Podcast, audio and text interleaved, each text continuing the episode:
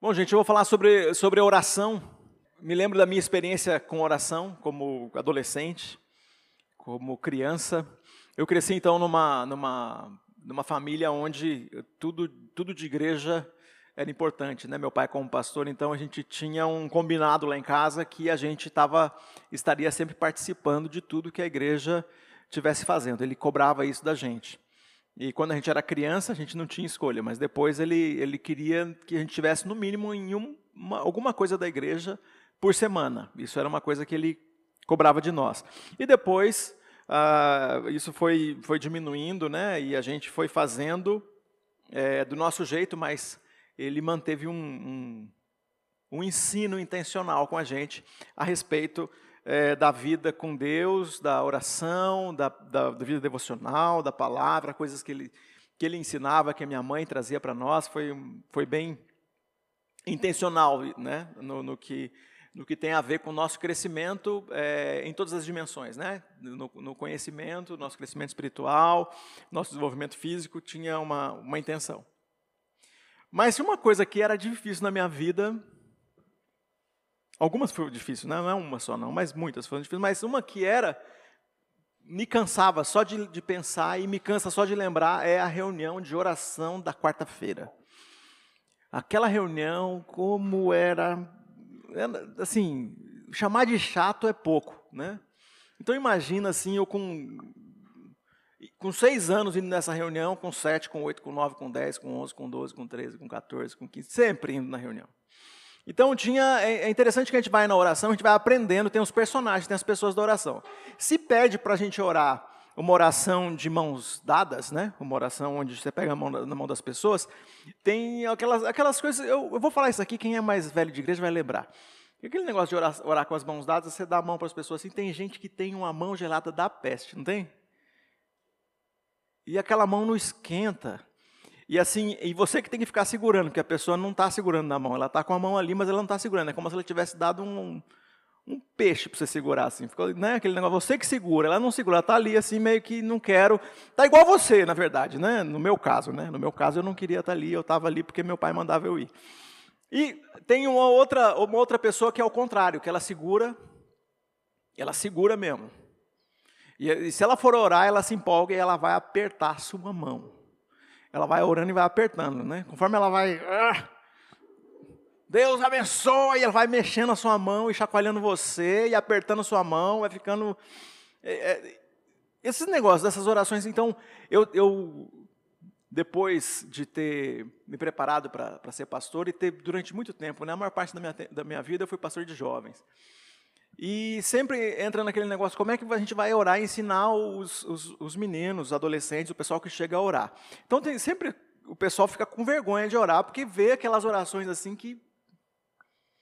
O cara, quando vai orar, ele desanima. Ele, ele ora, não que ele está orando errado, mas ao jeito dele orar, ele desanima quem chega. Ele chega orando assim, ele fala, como o Senhor diz, lá em Provérbios 24, 12, não sei o que lá, e aí ele vai falando os negócios, vai recitando o versículo, e diz também em Salmos, e diz em João, e quando Jesus esteve entre nós, ele vai falando coisa assim de cabeça, texto bíblico, que o cara que nunca orou, ele fala, pronto, não vou conseguir orar nunca, porque o cara está falando tanto número, que parece até um, uma prova do Enem, né? De matemática, tá cheio de número o negócio. E ele fica falando esse negócio, vai dificultando, e parece que é um negócio impessoal, ficando tão longe, tão longe, tão longe. E aí tem aqueles que chegam assim e eles querem impressionar também. E aí quem chega e quer impressionar sempre fala umas bobagens, né? E vira uma piadinha, né? A gente vai dando risada disso. Agora chega, ele, né, geralmente quem é mais extrovertido, assim que nem eu, não, não tem muita dificuldade para se relacionar. Se o pessoal me der uma. falar assim, fala alguma coisa, eu falo. E as pessoas têm uma personalidade parecida com a minha, vai acontecer isso. Eu me lembro de uma história que. Eu não sei quem é que. Quem é que eu, eu ouvi várias vezes, então eu não sei com quem aconteceu. Não sei o que aconteceu. Não sei nem se é verdade, porque você fica ouvindo várias vezes, parece que é um. Alguém inventou e, e aí fica né, um amigo meu, um amigo de um amigo, um amigo do meu primo, enfim, aquele negócio você não sabe quem é que que o, o um, um, pastor chegou num, num grupo que estava começando, né, um grupo pequeno que estava começando. E a intenção de que aquele grupo pequeno naquela região da cidade virasse uma igreja. Aí, igreja começando lá, o pessoal tava, arrumou um salãozinho lá no bairro e já começou a se reunir como igreja. Então o grupo estava começando. E o, o pastor não conhecia todo mundo, ainda estava meio chegando, né? E aí ele chegou na igreja, cumprimentou e tinha uma pessoa que estava bem próxima dele, ele cumprimentando, animado e tal. Ele pensou que já era alguém do grupo conhecido, né? E o, o tal do rapaz que eu vou chamar de João, ele tinha acabado de aceitar Jesus. Ele, ele tinha acabado de começar a andar com o grupo. Ele não sabia muito bem esse negócio de oração. E é meio estranho mesmo os, os processos de, de, religiosos que a gente entra, né? E aí, uh, teve um momento aí, quando o grupo começa, aí tem umas coisas que o grupo já quer se comportar como igreja. Né? Tem dez pessoas, mas já senta enfileirado igual uma igreja, já, já vira, né? já fica tudo, vira a cabeça de todo mundo, já tem frente, fundo, tem gente que senta atrás, já, já é, a religiosidade toma conta. Aí, fizeram lá o, o culto, o pastor lá na frente já estava na posição de quem dirige o culto. O pessoal fez a música, fez a oferta, o pessoal trouxe a oferta e o pastor falou assim: irmão Fulano de Tal. Primeiro culto que ele estava vindo, ele só tinha ido no grupo pequeno até aquele. Você não quer agradecer aos irmãos aí pela. fazer um agradecimento a Deus aí pelas, pelas ofertas que os irmãos trouxeram?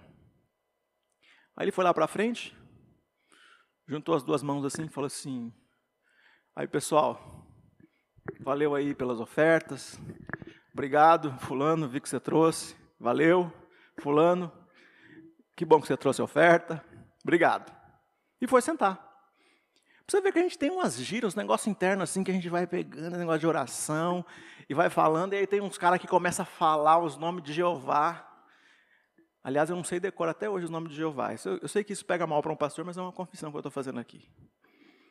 Eu fui olhar agora há pouco, para poder falar isso que eu vou falar agora. Eu fui olhar o que, que significa Jeová Nissi. Jeová Nissi é Jeová é a nossa bandeira. Jesus é a nossa bandeira. Eu não sabia, tá? Mas tem outros vários Jeovás aí que está no Antigo Testamento, principalmente em Êxodo, que tem a ver com as, as, os atributos de Deus ligados então a, a usar essa expressão Jeová.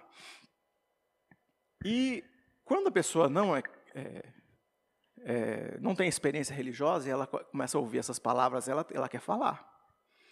E não vai ser difícil você encontrar uns caras falando: Deus, o Senhor é a nossa bandeira. Como diz na palavra, você é nosso Jeová Nissan. Nissan é marca de carro. E aí o cara está falando isso aí, né? E tem gente dizendo amém. Pois é, essas coisas aí que a gente vai ouvindo na oração. A outra coisa que acontece muito, que era assim, o seguinte, na hora que ia terminar o culto, a pessoa que estava lá na frente não sabia direito o que dizer, e dizia assim, vamos terminar o nosso culto com uma oração silenciosa. Meu, que coisa, você nunca sabia que hora que acabava. A oração silenciosa é um negócio assim que não, você não sabe quando acaba. Oração silenciosa. Vamos fazer uma oração silenciosa. E oração silenciosa é um negócio assim, você para, todo mundo baixa a cabeça, é um negócio meio doido, porque baixa a cabeça, fica esperando. E você fica esperando alguém levantar para você levantar também. Se ele levantou primeiro, eu levantava todo mundo.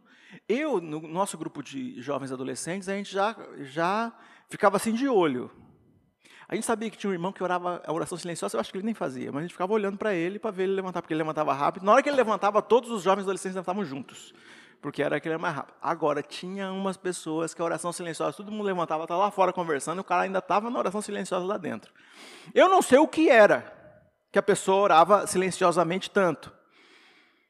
Mas eu me lembro é, da minha oração silenciosa. Eu, uma oração silenciosa, falava, Deus, abençoa meu trabalho. Aí eu começava a pensar. Era domingo à noite, quase sempre, né? Não vejo a hora de ver os gols do Fantástico. Aí eu começava a pensar, amanhã tem que levantar cedo de novo, oh, que raiva, já começar a trabalhar. E aí eu começava a lembrar, vai ter prova amanhã. A minha cabeça ia, ia embora. Né? Ia embora, ia embora, embora. Daqui a pouco estava pensando na Adriana, estava pensando em alguma coisa que a gente ia fazer durante a semana, e estava pensando. E... Aí eu voltava para a oração e falava: Ah, Deus, o que eu estava pensando mesmo? Abençoa a minha semana. Assim, oração silenciosa é um negócio meio aleatório, assim, que você se perde no meio. Então, a, a, gente foi crescendo desse jeito. E a oração, a oração não é silenciosa, eu já contei para vocês, eu vou lembrar disso que eu não posso esquecer nunca. Eu vou lembrar vocês, que é para a gente não esquecer. Porque se eu, eu esquecer isso, eu viro um perigo na oração. Eu, na, quando a gente era pequenininho, eu tinha oito anos nessa época. Tinha uma irmã na igreja, a irmã que mais orava da minha vida, assim, de oração longa, sabe? Para aquela época. Eu não sei se hoje seria. Não sei, parece que não. Parece que não. Vocês vão ver no final. Mas é uma oração que não acabava mais, aquele negócio. A gente dividia, a igreja era pequena e tinha poucos grupos, assim, no máximo dava três grupos de oração. E eu era muito azarado nesse negócio de grupo, porque eu sempre caía no grupo da Dona Iracema. Dona Iracema, eu sei que a, mulher era uma benção, mas nessa situação, o menino de oito anos, na hora da oração, era ruim. O meu irmão mais novo, meu irmão mais novo, Silas, toda vez que eu caí no grupo da Iracema, ele ficava apontando para mim, tirando sarro. Que eu caí no grupo da Iracema. Porque tudo para nós que era mais triste na, na reunião de oração da quarta-feira, era cair no grupo da Iracema. E quando caía, no mesmo grupo, meu pai, um outro homem chamado Silvio, que era o marido da Dona Iracema. Dona Iracema, aí lascou, aí nós íamos embora 10 horas da noite, porque os três orando, eles lembravam de tudo, eles falavam Jeová, Nissan, eles falavam todos esses negócios aí, eles lembravam das pessoas que não vieram, eles lembravam dos negócios que eu, eu não, não sei de onde tirava tanta memória para orar tanto e falar versículo no meio da oração, tudo esse negócio que eu falei aqui, eles faziam. E aí, aquela oração que era sem fim, eu ficava lá, eu às vezes eu dormia, eu, enfim. Era, era o meu medo de quarta-feira, que eu tinha medo da dona Iracema, de cair no grupo dela na hora dela orar, porque a oração não ia acabar mais. E aí, a vida foi passando e a gente foi dando um jeitinho. Na hora de contar os grupos, o que a gente fazia? Eu fui ficando mais velho, né? 9, 10. Quando estava com 11 anos, eu fui ficando malandro. Eu percebi assim, ó, vai começar a dividir os grupos por oração. Eu saía, na hora que dividia os grupos, eu saía. Ficava lá fora. Diminuiu, dividia os grupos, eu voltava e entrava no grupo que eu queria. Que não estava dando Iracema. Claro. Para evitar uma oração sem fim. Aí foi desse jeito. Aí um dia desses agora, mais recente, uns três anos atrás, a gente estava lá em casa conversando e a Júlia falou que ela ia ser pastora. A Júlia está aqui hoje. A Júlia falou que ia ser pastora. Ah, eu já sei que vou ser pastora, quando eu crescer vou ser pastora e tal. E eu vou ser pastora, e começou a contar as coisas de pastora, que ela ia pregar, que ela ia ensinar. E ela falou assim: quando eu for pastora, eu vou orar. E eu vou orar e as crianças vão querer que acabe, e as crianças vão chorar, mas eu não vou parar de orar, igual meu pai. E eu ferrou, né? Virei dona Iracema. que tinha de pior nessa vida? E era, a Júlia me revelou um negócio sobre que, que eu não sabia sobre a minha vida de oração. Aí eu tive que, quando tem criança perto, eu tive que mudar a minha oração, facilitar, né? Para não. Imagina, as crianças, tudo que elas não querem na vida é ficar perto do pastor na hora de orar, porque vai ser uma coisa sofrida. Quero levar você hoje a refletir sobre os dois versículos do Salmo 139, para que ele tenha um, um bom. Para que ele tenha, não, para que ele seja uma boa referência para te ajudar, que a sua oração não seja monótona, que a tua oração silenciosa, ou a oração que você vai fazer, não fique assim meio perdida, meio que, né, ah, começa orando, né, a hora que você vai dormir, meia-noite e meia, e aí você acorda no seis e meia da manhã, sete horas da manhã, e aí você vai tomar banho para sair para trabalhar, e você lembra que você não disse amém na oração, né? Você começou, dormiu e... Será que você passou a noite toda orando? É, começou e não terminou? O que aconteceu com a sua oração? A gente vai pensar sempre nessas coisas e eu queria ajudar vocês a ter uma referência de um jeito de você orar a partir desses dois versículos que a gente tem em Salmo 139 e os últimos versículos do Salmo 139, que são os versículos 30, é, 23 e 24. Diz o seguinte: Sonda-me, ó Deus, e conhece meu coração. Prova-me e conhece as minhas inquietações. vê se em minha conduta algo te ofende e dirige-me pelo caminho eterno. Senhor, usa a tua palavra para falar aos nossos corações mais uma vez. Examina meu coração. Eu preciso de coragem para dizer isso, né? A hora de encarar a verdade. A hora de, né, Senhor, na, na NVT diz examina, né? Ah, o, o, a canção, né, que, que faz a gente decorar aqui é sonda, meu Deus. Conhece o meu coração. Olha para dentro de mim. É né? hora de fazer um exame. Fazer um exame igual a esse que a gente vai quando a gente quer fazer um check-up. Examina meu coração. É o, o, o coração como sede dos pensamentos e do sentimento. Não é o coração nesse sentido físico aí. É o coração como sede dos sentimentos e pensamentos. Sonda meu coração. O que está me cansando? O que me deixa cansado? Me deixa cansada? O que me deixa irritado? O que me faz agressivo? Sonda meu coração. Eu estou dizendo que preciso de uma coisa, mas será que eu preciso mesmo? Eu estou dizendo, eu estou lutando por uma coisa, mas essa luta tem a ver com o meu ego ou tem a ver com aquilo que é correto lutar? Qual é o estado do meu, do meu coração? E aí, a, a gente precisa, de um, quando a gente vai fazer isso, a gente precisa de coragem, porque é, essa, essa, essa oração, examina meu coração, sonda meu coração, ela, ele, ele, ele vai levar a gente para um lugar onde a gente pode se condenar, e a gente tem que corrigir. Vai levar a gente para um lugar que avalia, para um lugar que avalia, mas avalia diante de Deus. Senhor, olha, olha meu coração, olha as minhas intenções. Porque, gente, é muito fácil fingir. E, e uma coisa que acontece que é, é importante lembrar é que o profeta Jeremias diz que o nosso coração é enganoso. Ele é enganoso. Ele, ele é enganoso para enganar a gente. A gente sempre pensa que o coração do homem é enganoso porque o, os outros enganam a gente. Claro, é sempre mais fácil jogar a culpa nos outros. Mas o nosso coração é enganoso em relação a nós. Ele, ele, ele, ele revela coisas que, que são. Quando a gente está avaliando aqui, né? Ele vai revelar coisas que mostram nosso ego. Que sem Cristo, a gente vai ser egoísta. A gente vai ser egocêntrico. Que a gente, sem Cristo, a gente deseja o que não tem a ver com Deus. A gente deseja o que a gente quer e não o que Deus quer. Senhor, examina meu coração. A gente racionaliza, a gente tem tendência para racionalizar. E a gente vai dar respostas. Por exemplo, eu não sou materialista, eu gosto de coisa boa. Isso é uma resposta comum. Não, eu gosto de coisa boa, eu não sou materialista. É, isso é racionalização. Que talvez a gente seja materialista sim. A gente precisa enfrentar a batalha da vida e reconhecer que a gente tem tendências a essa questão. A gente vai dar um, um, uma roupagem de, de virtude para aquilo que é pecado.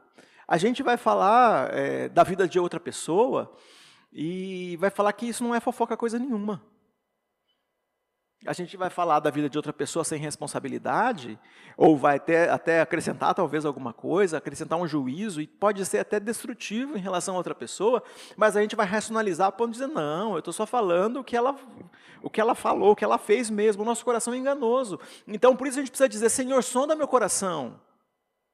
Agora, quando eu digo para ele som do meu coração, é um negócio assim, não é som do meu coração. Senhor, eu som do meu coração. Porque a gente está falando assim, a oração de boca, da boca para fora. Até agora pode ser muito fácil. Você, Senhor, eu som do meu coração. Não, não, não, não, não, não. Senhor, sonda meu coração. Senhor, examina meu coração. Tem um caminho que eu estou indo que não é o caminho eterno. Senhor, sonda meu coração, revela as minhas inquietações, os meus temores aquilo que está me deixando ansioso, aquilo que me deixa nervoso, aquilo que me deixa com medo. Mostra o que está aqui dentro. Por que, que eu me recuso a quietar? Por que, que eu me recuso a aceitar que essa música, que foi cantada agora, em teus braços é o meu descanso, por que, que eu me recuso a aceitar que isso é uma verdade? Examina meu coração. Por que, que eu me recuso a aceitar que nos braços de Deus eu tenho descanso? Por que, que eu, que eu né, na sombra de tuas asas, como diz é, o salmista, eu tenho descanso, eu tenho proteção? Por que, que as, as verdades de que Ele nos faz andar protegidos, por que, que essas verdades custam a ser é, é, plantadas no nosso coração, custam a ser aceitas. Por que, que a gente está preso em certos pensamentos negativos, pensamentos que ficam como um, um, um ciclo, né? É, argumentos circulares, né? Você já pensou no argumento circular? A gente, a, gente dá nada para entrar em argumento circular e não sair mais dele. Né? Eu faço isso porque aconteceu isso, e aconteceu isso porque eu faço isso, e faço isso, né? eu faço isso por causa do meu pai e da minha mãe, eu faço isso porque eu tenho um problema de DNA. É um problema de, de, de, que eu estou num ambiente tóxico, e aí eu fico fazendo isso, e você está dando desculpas para você continuar nesse ambiente que é ruim, ou para você não tomar decisões que mudam a história da sua família. Porque você chega a hora de dizer para, Senhor, examina meu coração, mas ele não examina seu coração para nada acontecer. Ele examina seu coração e examina seu coração com você. Para dizer chega, para dizer pare, porque tem processos que precisam parar na nossa vida. Tem situações que precisam parar na nossa vida. E nosso coração se recusa a quietar com as nossas inquietações que têm a ver com o emprego, por que, que eu me recuso a quietar na minha preocupação com o meu trabalho, com o meu sustento? Por que eu me recuso a me aquietar com o pensamento, e se eu não casar? E para o pior, né, aqui é tem algumas pessoas que dizem, se eu continuar casado, é uma inquietação. E tem inquietações, examina meu coração. Por que, que eu estou pensando sempre em, em, fim de relação? Por que, que eu estou pensando sempre nisso? Por que, que eu estou pensando sempre? É, o que está me inquietando? O que tem. É, estou saudável, mas estou sempre pensando que estou doente. O que me faz ser uma pessoa que depende de medicamentos o tempo todo, sendo que eu não estou doente o tempo todo? Essa inquietação vem da onde? Senhor, examina meu coração. Qual é a mentira que é, eu estou acreditando, a mentira que eu estou vivendo, de forma que me deixa inquieto? Essa situação que revela o sequestro da minha mente, o sequestro dos meus sentimentos, onde eu fico preso em uma situação e não consigo me desenvolver em mais nada. Eu fico preso em um pensamento circular e não consigo me desenvolver em mais nada. Gasto energia e passo todo dia, a hora que não tenho nada para fazer ou estou fazendo alguma coisa que é repetitiva, não precisa de concentração, o meu pensamento está patinando naquele lugar, está fazendo esse lugar. Essa inquietação que me deixou refém, que fez as minhas emoções tornarem é, é, passivas em relação a isso, que fez as minhas atitudes travarem e eu não consigo avançar. O que tememos, o que tememos, guarda essa no seu coração, guarda isso no seu coração. O que você mais tem medo revela a área que você menos confia em Deus. O que é que você mais tem medo? O que é que você mais tem medo? Esta é a área que revela o ponto onde você menos confia em Deus. Examina meu coração. Examina meu coração. Quais os temores que você tem negado acesso a Deus? A tua oração não vai ser mais essa oração silenciosa vazia. Na medida que você diz para Deus: Deus, eu estou com medo disso, esse é o meu maior medo. Esse é meu maior receio. Esse, Senhor, o Senhor tem acesso também a esse medo que eu tenho negado acesso ao Senhor. Eu estou querendo que nos teus braços eu descanso com as coisas que eu já tenho descansado mesmo. Nos teus braços eu descanso porque eu já sei tudo sobre a área de trabalho. Nos teus braços eu descanso porque eu não preciso estudar mais. Nos teus braços eu descanso porque o meu casamento está tudo bem. Nos teus braços eu descanso porque eu estou bem de saúde. Mas tem uma área que você nega o acesso a Deus porque é uma área que você está com muito medo. E aí você vai dizer, Senhor, esse temor também está nas suas mãos. Esse temor que eu tenho negado acesso, Senhor, eu, eu, eu entrego acesso. Eu entrego acesso. As minhas finanças, a proteção dos meus filhos, ou a proteção de saúde dos meus pais, a preocupação que eu tenho com a, a, minha própria saúde, o medo de fracassar. Gente, eu tenho que lidar o tempo todo com uma coisa. O tempo todo eu preciso lidar com isso. Não é só às vezes. O tempo todo eu sei que eu posso voltar nesse lugar e eu preciso lidar com isso o tempo todo. Eu me encontro com um menino tentando responder ao meu pai. Eu, pequenininho, meu pai me chamou para ajudar, meu pai me tratando como se eu tivesse 18 anos, me chamou para ajudá-lo numa, numa tarefa de casa. Uma história que eu sempre volto e eu tenho que lidar com isso, com diferentes momentos eu estou fazendo isso para responder meu pai. Meu pai nem está aqui e nem está me cobrando nada. Ele nunca me cobrou nada. Ele falou isso numa hora que ele estava chateado comigo e isso não é verdade. Eu tenho que lembrar disso, né? Porque a infância é o chão que a gente sempre visita, que a gente sempre pisa. E eu volto naquele lugar. E é triste porque eu, eu tive muitas passagens felizes com meu pai. Muito mais. É triste porque eu volto nesse lugar ruim nessa história ruim. Eu tenho mais facilidade para pisar nesse lugar, nesse chão ruim, do que viver uma vida de liberdade, de coisas boas que meu pai trouxe para mim. Eu ajudando meu pai no meio da, da, do, do, dia a dia, ele estava colocando um vidro numa das janelas, lá onde nós morávamos. E, de repente, o vidro é, é, que ele pediu para eu segurar, eu nem sabia que vidro quebrava. Eu não sabia que vidro caía. Eu não sabia nem o que era segurar. Eu era uma criança de 4 anos e meu pai me tratando como alguém de 18 anos que tinha a compreensão de tudo aquilo que aquilo significava. Eu segurando o vidro e de repente eu não sei o que me distraiu. Isso aí, não sei. Quando meu pai vinha com a massa para colocar no vidro, eu me virei e larguei o vidro que era que ele tinha pedido para segurar. Quando eu soltei o vidro, ele caiu bem na hora que meu pai estava chegando com a mão e o vidro bateu na mão dele cortou a mão dele. Então imagina, junta aí, né, o barulho do vidro quebrando, o sangue e meu pai gritando. Meu pai é catarinense, era catarinense, que já está no céu. Piá desgraçado, não presta para nada. Gente, eu não sei porquê. Aliás, eu sei, eu sei, porque a nossa mente é assim. Eu tatuei essa frase na minha mente, e o que acontece? Quase tudo que eu vou fazendo passa por esse filtro. O filtro de não prestar para nada o filtro de não prestar para nada. Então, essa questão do, do, do eu não presto para nada, e de repente, quando eu vou encontrar uma coisa para fazer, eu vou descobrindo que, que parece que, que nada vai funcionar. Que eu não presto para as coisas. Eu tenho que lidar com isso. E tenho que lidar com isso, e aí tenho a verdade de Deus que veio depois, veio anos depois, eu tive que lidar com isso. Olha, isso era tão forte, tão presente na minha vida, que Deus colocou uma mulher para profetizar na minha vida de um jeito tão espantoso, que até hoje, quando eu conto, eu fico espantado com aquilo que Deus fez. Ele trouxe uma mulher do Rio Grande do Sul, num momento tão estratégico e tão difícil da minha vida, onde eu ia ter que assumir o pastoreio da igreja que eu estava antes de começar na nossa igreja.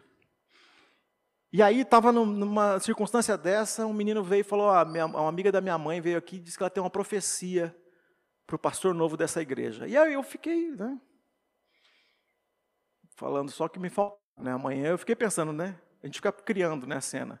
Fiquei pensando que ia começar o culto no domingo, essa mulher ia levantar e ia começar a falar um monte de coisa, não ia ter como controlar, ia falar um monte de bobagem e eu ia ter que ser o cara que levanta em nome de Jesus. Cale-se, né? Ia sei lá o que ia acontecer. Eu, minha, minha preocupação. Mas não, Deus estava dando uma resposta definitiva a respeito daquilo que eu tinha guardado no meu coração. Na hora que terminou tudo lá, o culto, eu já contei essa história várias vezes e, e, e tem um jeito de contar maior, mas para ser ágil aqui, depois termina o culto, essa mulher vem conversar comigo, segura na minha mão, fala que ela foi muito abençoada no culto e, e tudo que tinha acontecido, e ela falou assim: é, Isso eu que estou falando, Deus me disse eu, eu, uma coisa sobre, sobre o pastor novo das Boas Novas, que nesse caso era era eu mesmo, não tinha outra possibilidade. Há três ou quatro meses antes, e ela ficou juntando dinheiro, uma senhora muito simples, ficou juntando dinheiro lá no Rio Grande do Sul para vir para São Paulo para me dizer isso. Isso mudou tudo. Na hora que ela falou isso, eu falei, é diferente, né? Não era mesmo aquilo que eu estava pensando. No dia anterior, no dia anterior, antes de ouvir que ela estava em São Paulo, eu tinha orado no meu escritório na minha casa. Senhor, me abençoa nesses desafios. É, eu sou é, um, um, eu estava dizendo da minha inadequação para aquilo, aquele desafio que se apresentava, para pastorear a igreja sozinho. O pastor que era coordenador estava indo embora. E eu não podia nem contar para a igreja que isso estava acontecendo. Né? Nem contar para a igreja que a esposa dele estava com câncer. Eu não podia nem contar nada. Eu, eu sabia das coisas, mas não podia contar. É, e eu tô, sou teu servo e sou indigno, eu eu não sei o que fazer. Eu estava tomado por esse pensamento incapacitante de não prestar para nada. E aquela mulher veio, eu tinha uma, uma, palavra aqui, eu não consigo lembrar exatamente a palavra. Servo. Eu repeti na oração várias vezes. Eu, eu sou um servo, em, eu dizia da minha incapacidade. Não era incapaz a palavra, não me lembro agora. Mas eu repeti essa palavra várias vezes, né? E é tão bom não lembrar ela, porque ela não é mais verdade na minha vida. E aí, quando falei isso, essa mulher, falei isso na oração, sem saber que a mulher estava lá. Então, uma oração que eu fiz no meu quarto, nem minha esposa tinha ouvido, ninguém tinha ouvido, era eu lá orando. Era eu orando sozinho. E aí, essa mulher falou assim: Você é o servo que eu chamei. Você não é incapaz. Nunca mais repita isso. Aquela palavra, gente, foi a energia que eu precisava para fazer tudo o que era necessário fazer naqueles meses, né, que foi pouco mais de um ano, para trabalhar pastoreando a igreja sem mais gente na equipe. Gente, o que você tem pensado que, na verdade, não é Deus te conduzindo, é o medo te conduzindo. É o medo que tem te conduzido. Qual é a mentira que tem te conduzido e que tem a ver com o medo? Examina, Senhor, o meu coração e mostra a verdade. O que Deus mais deseja sobre você pode estar do outro lado do que você mais teme. E era isso no meu caso, foi assim que Deus agiu. Aquilo que eu mais temia, aquela sensação de incapacidade, na verdade, do outro lado do que eu mais temia, estava Deus. E Ele me conduziu para esse lugar onde eu tinha certeza daqui, do que Ele estava me chamando. Então, é, orar para que Ele revele os seus temores, né? Sonda-me, ó Deus, conhece meu coração, conhece as minhas inquietações, a coragem para você dizer para Ele, para que Ele não deixe o, o medo deter você, o medo impedir que você avance. Né? Que Deus é, esteja andando com você para que você permita esse, esse exame. E a última parte é desvenda os meus pecados. Vê se em mim há uma conduta que eu te ofende. Desvenda os meus pecados, mostra o que te ofende. Mostra o que está no meu coração, porque a gente acusa os outros com. É interessante isso, né? A gente acusa os outros numa agilidade, na mesma agilidade que a gente dá desculpas sobre o que fazemos e o que somos. A gente se desculpa por tudo que fazemos e o que somos, e a gente acusa os outros. Então, com facilidade, né, com facilidade eu acuso meu pai por alguma coisa que ele me fez, mas eu não reconheço aquilo que eu sou. A gente tem, a gente consegue explicar o comportamento, a gente consegue colocar os, o, o, nosso defeito é, escondido e a gente consegue ver com agilidade os problemas dos outros. Isso é aquilo que a gente tem em Mateus 7, está muito claro. A gente lida facilmente com o cisco que está na vida dos outros e a gente custa ver a viga que está na nossa frente, que está nos nossos olhos. Então há hábitos, há atitudes, há relacionamentos que as pessoas estão falando para você que deveria parar. Atitude que você não devia mais ter, palavras que você não devia mais falar, pessoas que você não devia mais trazer para tão perto de você coisas que você precisa mudar. O que é que você precisa mudar? Gente, a gente sabe que o nosso relacionamento, a gente fica falando o tempo todo, ah, que a gente tem até as, as ideologias políticas, né? Tem uma ideologia política e ela não percebe, né? Mas isso é um problema de lógica, um problema de lógica, né? Qual é o problema de lógica? Tem um lado da política, e eu não vou ficar falando qual é, tá? Eu vou falar que tem um lado da ideologia política que diz que nós não somos produtos do meio, que nós mesmos fazemos o que queremos, que o meio não afeta quem nós somos. E tem um lado que acredita que é só o meio que faz tudo, e a gente é completamente produto do meio. Eu acho que tem as duas coisas. Mas só que esse que fala que nós não somos produtos do meio, diz, tem uma expressão que o tempo todo está sendo repetida por aqueles que acham que nós não somos produtos do meio. Mas olha só qual é a lógica quebrada que a pessoa não percebe, mas está usando. Que as cinco pessoas, você é a média das cinco pessoas que você mais convive, média intelectual, financeira e de comportamento. Ó, oh, se você é a média das cinco pessoas com quem você mais convive, então você é produto do meio.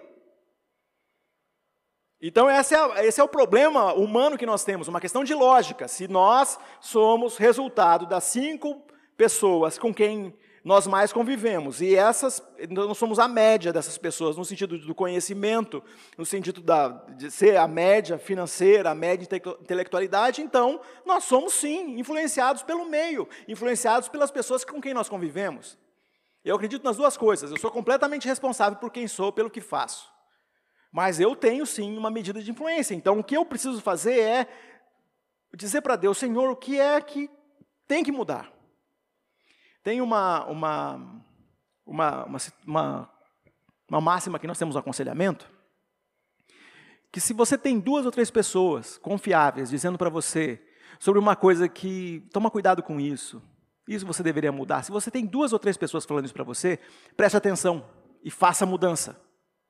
São duas pessoas confiáveis, são duas ou três pessoas confiáveis, é, são pessoas que são honestas, pessoas que são sinceras, ou é gente controladora, ou gente que está sendo agressiva, porque tende, a, gente tende a fechar os ouvidos para isso. E a gente tende a, a dizer, ah, eu, eu, sou dono da minha própria vida, eu posso ser o que eu sou, mas pessoas que nos amam, às vezes estão ajudando a gente a ser mais afiado, a ser mais assertivo, a ser mais equilibrado, a ser melhor pai, a ser melhor amigo, a ser melhor profissional. Qual é a área da sua vida que está sendo questionada pelos outros? Qual é a preocupação de pessoas queridas com que são pessoas sinceras e queridas, que estão realmente preocupadas com você, realmente colocando coisas que você precisava colocar como mudança. Então, alguém que, que tem dito que isso é desaconselhável continuar sobre a sua vida. Isso é um jeito de você olhar para isso, ver em mim se há uma conduta algo na minha conduta que te ofende, e talvez Deus já tenha colocado as pessoas para te ajudar nisso. Você está orando uma oração meio aqui sem produzir nada, uma oração estéril, mas Deus já te deu como resposta, você nem pediu, já deu como resposta pessoas que estão perto de você, te ajudando a perceber coisas que você não estava olhando. Você está bebendo demais. Você está procurando muitas soluções nos lugares onde Deus não está. Você está muito próximo de pessoas que estão te influenciando para uma coisa negativa. Você está jogando muito videogame. Você está preso demais às redes sociais. Você está trabalhando em excesso. Você está é, é gastando tempo com aquilo que deveria parar. Eu sei que talvez você tenha uma boa resposta para isso. Eu sei que você tem uma boa resposta para isso. Ah, eu tenho uma boa resposta. Para toda hora que eu estiver no celular e alguém falar assim, você está muito tempo no celular. A Adriana fala, gente, dá para a gente tomar um café aqui sem ninguém pegar no celular? E às vezes eu tenho que falar e é ela que está no celular. A gente está ali no café da manhã e todo mundo está no celular. Na hora que a gente chega e tem que falar, alguém tem que dizer, gente, dá para a gente tomar um café sem pegar no celular? E aí a gente lembra de que a gente precisa de alguém para dizer isso para nós. E largar o celular por 20 minutos não vai, né, por meia hora não vai atrapalhar, mas a gente precisa dizer isso. A gente vai ter uma boa resposta. Eu sempre tenho uma boa resposta. Qual é a boa resposta? Envolve vocês. Eu preciso estar atento ao que as pessoas da igreja estão perguntando, falando ou querendo de mim. Eu preciso ver os comentários do, último texto que eu escrevi. Eu preciso ver o que o pessoal está falando do último vídeo lá, que está em tal lugar. É uma boa resposta. A boa resposta não resolve. Talvez você tenha uma boa resposta, mas a sua boa resposta, ainda que seja boa, talvez esteja desalinhado em relação ao pecado. E sim, aquilo que você está fazendo ofende a Deus, é uma coisa errada na sua conduta, é uma coisa que precisa mudar. Provérbios 12, 15 diz: que o sábio ouve conselhos, ouça conselhos. Ouça conselhos, principalmente de quem te ama. E você consegue considerar o que, que você tem racionalizado. O que você tem racionalizado? O que, que você racionalizar é achar uma boa desculpa para. Você vai ter boa desculpa, você vai ter boas justificativas. Eu penso rápido e sempre encontro boas justificativas para. Mas encontrar justificativa ou ter boas respostas, boas respostas, como eu disse aqui, não adianta. Talvez o que eu estou fazendo está completamente ligado à minha insegurança, está completamente ligado ao meu medo, está longe daquilo que Deus me chamou para ser. E quando eu examino meu coração, eu tenho que estar alinhando a verdade de Deus. Porque o pecado que eu não enxergo no espelho pode ser revelado por Deus. O pecado que eu não enxergo no espelho é revelado por Deus. E, basicamente, no processo da revelação de Deus, Ele vai usar pessoas que nós amamos para nos ajudar a perceber a nossa conduta de risco.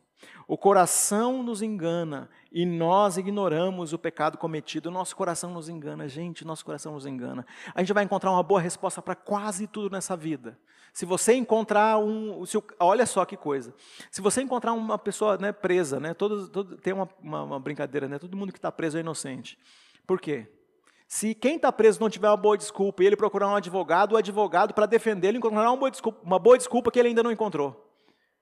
Uma boa desculpa. O pecado cometido que nos controla, nos controla também a ponto de da gente ter boa desculpa. Então a gente vai dizer para Deus, então a nossa oração, a gente não quer uma oração estéril, nós vamos dizer para Deus, Deus, tem alguma coisa na minha vida que te ofende? Porque tem alguma coisa na nossa vida que ofende o outro? Que ofende pessoas que nós amamos? Basicamente, se tem coisas que, que ofendem, que está numa construção de ofensa a quem nós amamos, também está ofendendo a Deus e a gente vai perceber que a gente não tem controle de tudo que fala, que pensa, que faz, de como a gente está egoísta, de como a gente está encontrando soluções que esse mundo está oferecendo para a nossa ansiedade, as soluções que estão que está na bebida, que está nos jogos, que está no, na, no, nos medicamentos, que está na pornografia, que está nos hábitos é, contínuos e repetitivos. A gente está assumindo o transtorno compulsivo como se fosse normal. A gente está fazendo, normalizando o transtorno compulsivo, normalizando isso e não está dando o nome que precisa ser dado. A gente não está colocando diante de Deus dizendo essa conduta ofende a Deus e diminui nossa capacidade de realização, diminui nossa capacidade de, de ser assertivo. A mensagem, eu quero indicar para vocês, a mensagem que foi é, pregada o ano passado no, no, no, Cura pela Palavra, o ciclo Popai. Você pode ir lá e eu conto a história, em pormenores, a história de Davi, e, e baseado no Salmo 32, a história de Davi e Batseba. Mas vocês conseguem imaginar qual, qual, qual seria a desculpa de Davi? Para quem não conhece essa história, Davi ele estava num, num momento de relaxar, que como ele devia ter pensado, ah, eu acho que eu lutei, né? racionalizando, eu acho que eu lutei muitas batalhas, eu posso dar uma relaxada. Eu imagino ele dando essa relaxada, né? O texto diz que ele estava no terraço, e nesse terraço que ele estava, eu imagino ele, se fosse hoje, estava tomando uma cerveja, tomando um drink que ele gostava, estava relaxando, e de repente ele vê uma mulher, se interessa por ela, ele fica curioso e quer saber quem é essa mulher, e essa mulher vem para conversar com ele. Ele, nesse momento, não era um homem solteiro. E essa mulher vem e ele descobre que essa mulher é casada. Mas ele, ah, mas ela deve estar assistindo sozinha, né? Porque o marido dela não está aí. Quais foram as racionalizações que foram sendo construídas? As mesmas que a gente faz. Para essa aventura sexual que ele teve, ele criou um monte de pequenas desculpas. Ah, não tem problema nenhum conversar com ela. Como ela é linda, ele começa a elogiar a mulher, ela começa a receber elogios. Isso não está na Bíblia. Mas eu quero que você pense qual, qual foi a construção que ele fez na mente dele, que ele se desculpou a ponto de dormir com uma mulher casada, sendo ele também casado. É nesse campo que a gente vai, isso é uma conduta que ofende a Deus, onde ele racionalizou e foi quebrando as barreiras que já tinha de proteção e foi avançando, e avançando, e avançando, e por isso te aconselho a ouvir a mensagem toda lá, mensagem que eu já preguei há mais de um ano, onde eu descrevo toda a história, a ponto dele assassinar outra pessoa. É isso. Não está sob controle. Então, dirige-me, Senhor. Dirige-me pelo caminho eterno. É assim que termina o salmo, com esses dois versículos. Sonda-me, ó Deus. Então, olha para o meu coração. O que está te ofendendo? Qual é a verdade que não está sendo. Qual é a verdade tua que não está sendo real aqui? Aquilo que está me distanciando do Senhor. Estou sendo guiado não pelo caminho eterno, mas guiado pelo meu medo, guiado pelo meu egoísmo, guiado por uma mentira e posso ser guiado pelo Senhor. Se você cansou das orações estéreis, se você cansou de orar uma oração silenciosa que te leva para longe de você mesmo, que não terminam com um amém, que não terminam com você com um coração renovado, eu te desafio a orar lendo esses dois versículos perguntando para Deus: tem pecado? Tem medo? Tem ofensa? Mostra a verdade, Senhor, sobre quem eu sou. E me ajuda a andar pelo caminho eterno. Sonda-me, ó Deus. E eu quero andar descansando. Como a canção que o Pedro cantou, eu vou pedir o Pedro repetir a canção daqui um pouquinho. Que a gente possa descansar nos braços do Senhor, de verdade que seja uma verdade, uma verdade para a sua vida, uma verdade de quem tem coragem de dizer: Senhor, sonda meu coração, a minha alma.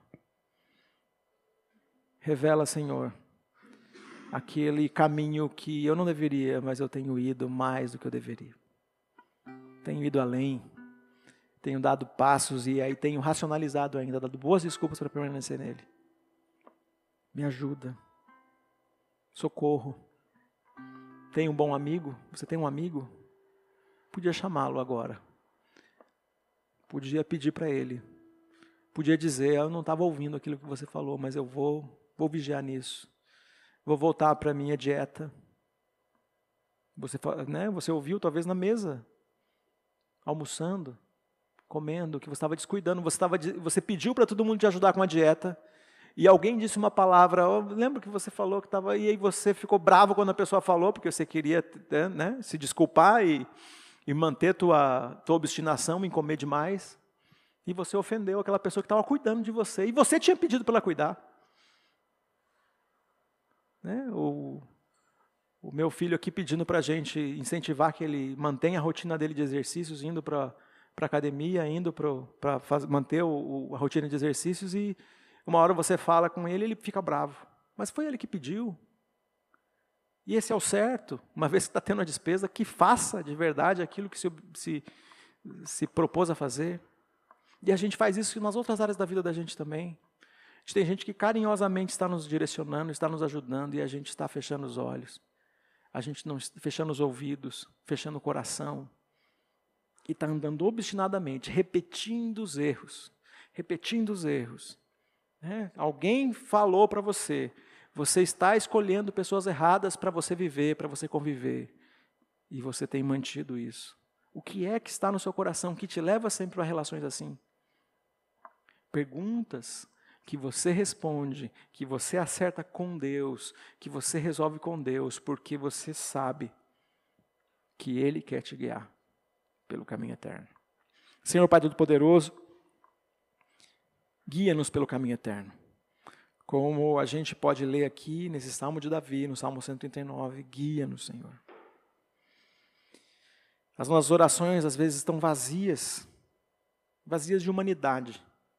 Talvez estão cheias de religiosidade, talvez estão cheias de é, repetições que são vãs, repetições que são sem sentido, estão cheias de, de, de palavras que têm pouco sentido, porque nós não estamos fazendo aquilo que alguém que segue Jesus deve fazer. Contar com o Espírito Santo de Deus para que o coração seja transformado, para que o coração seja conhecido, para que o coração seja controlado. E nunca vai acontecer por nós, o coração seja controlado pelo Espírito Santo de Deus. Senhor, nos ajuda a enfrentar nossas inquietações e nos dirige pelo caminho eterno. Age na vida de cada um. Em nome de Jesus. Amém.